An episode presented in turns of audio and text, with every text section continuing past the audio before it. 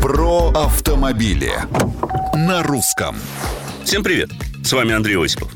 Попробуйте рассказать нефтянику, газовщику или лесничему о преимуществах современных кроссоверов и пикапов, не отягощенных лишним металлом и старомодными системами.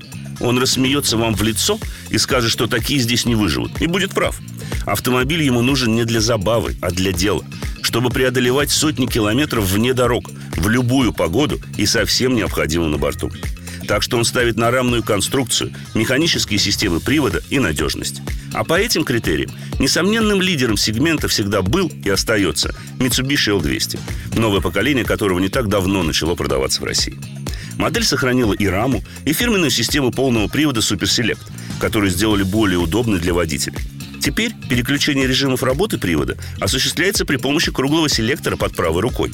А с заднего на полный привод можно перейти на ходу, если скорость не превышает 100 км в час. Есть вариант полного привода заблокированной межосевой муфтой и для самого тяжелого бездорожья понижающий ряд трансмиссий с блокировкой межосевого и заднего дифференциалов. При этом L200 на выбор оснащается не только механической, но также шестиступенчатой автоматической коробкой передач, что делает его весьма комфортным в каждодневной эксплуатации, никоим образом не умаляя внедорожных способностей.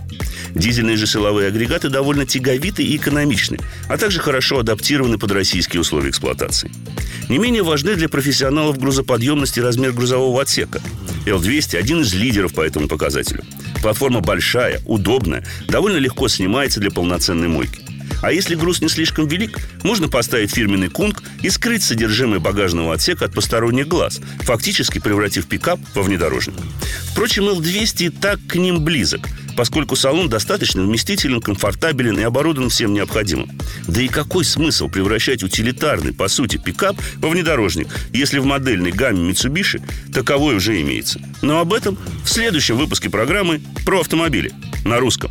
С вами был Андрей Осипов.